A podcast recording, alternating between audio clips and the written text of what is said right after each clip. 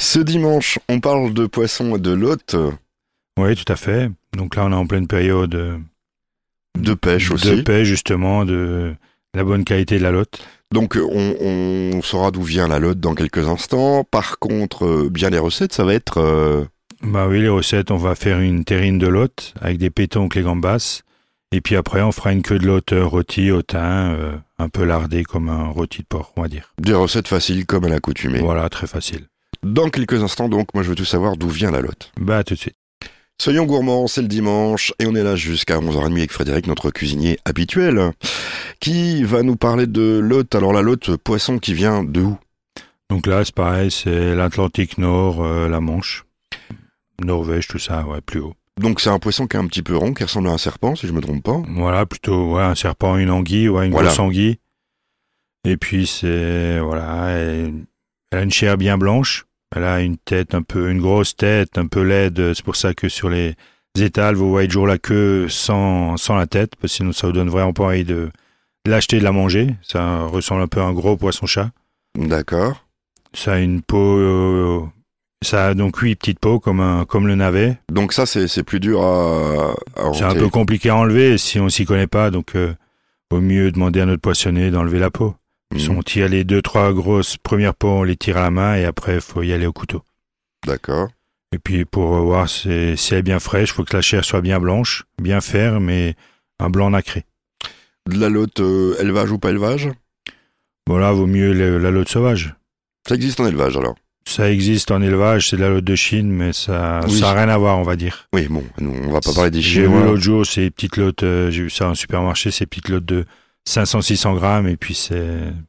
Ça- Ça a pas l'air très appétissant, on va dire. D'accord, point de vue gustatif, et puis Oh. on sait pas ce que font euh, nos amis chinois avec euh, tous les produits, euh, Voilà. avec tout ce qu'on voit sur Internet. euh, Parce que Internet, bah, il y a des fake news, mais il y a aussi des, des choses très intéressantes euh, sur la nourriture. Tout à fait. Et en plus, ce poisson, il est très intéressant parce que comme il y a juste une grosse, euh, une grosse arête, une grosse vertèbre centrale, bah, il n'y a pas d'arête du tout. euh.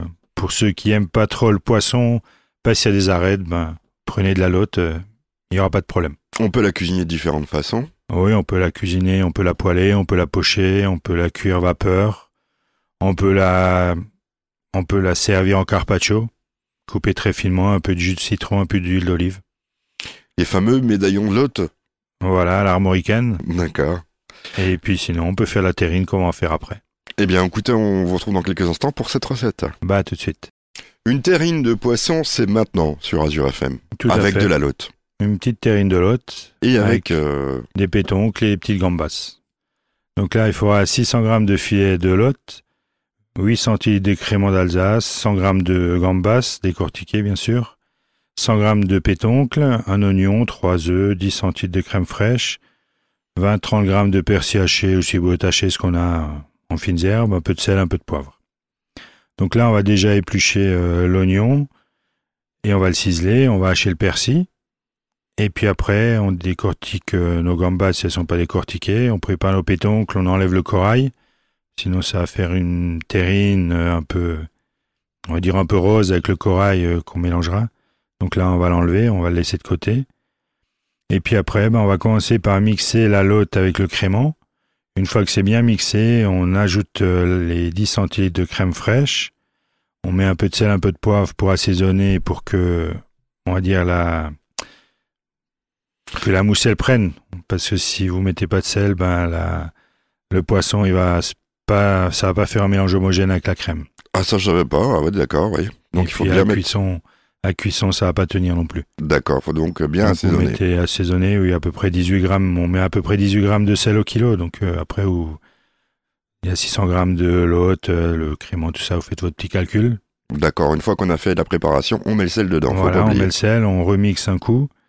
Et une fois que c'est bien homogène, ben, on va sortir la masse du mixeur, on met ça dans un saladier, et puis on va y déposer le persil haché, les gambas et puis les pétoncles, et on va mélanger ça délicatement pour que pour pas casser trop les pétoncles. Et après, il suffira de prendre un moule à cake, de le filmer, de mettre la, la masse de, de poisson à Cette l'intérieur. préparation, oui. Et puis on referme le papier film et on cuit ça à 85 degrés pendant une quarantaine de minutes en vapeur. Et Si on n'a pas de vapeur, on met vapeur, on fait au bain-marie. au bain-marie. Pareil, à 85 degrés. Pendant, on va rajouter peut-être 20 minutes. Comme ça, c'est sûr que la cuisson est bonne. D'accord. Et une fois que c'est cuit, ben, on peut la servir chaude ou froide. On peut la servir chaude avec une petite sauce, euh, une petite sauce homard ou une petite sauce euh, Riesling.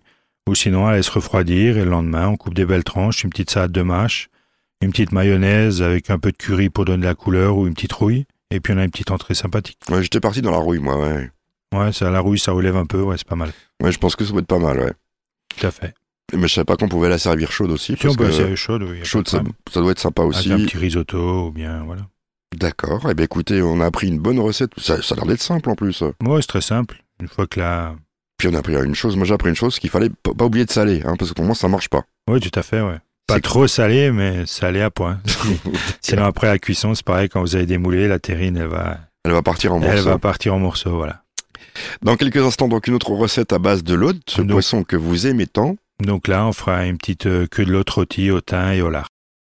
Notre dernière recette de ce dimanche matin, de l'hôte, Donc là, on va faire une euh, queue de l'autre rôti au thym et au lard.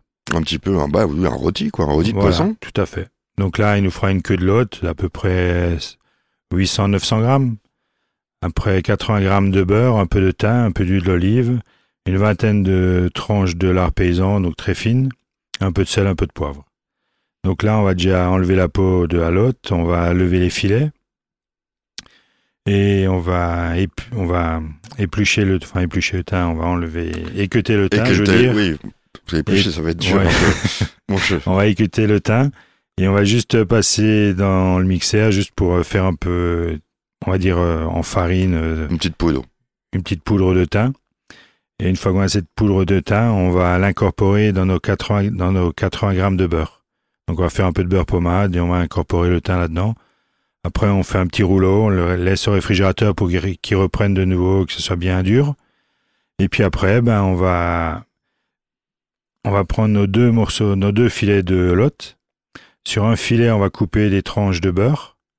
On va coller l'autre filet dessus et après on va rouler euh, les tranches de lard autour de, de cette queue de lotte. Les deux filets.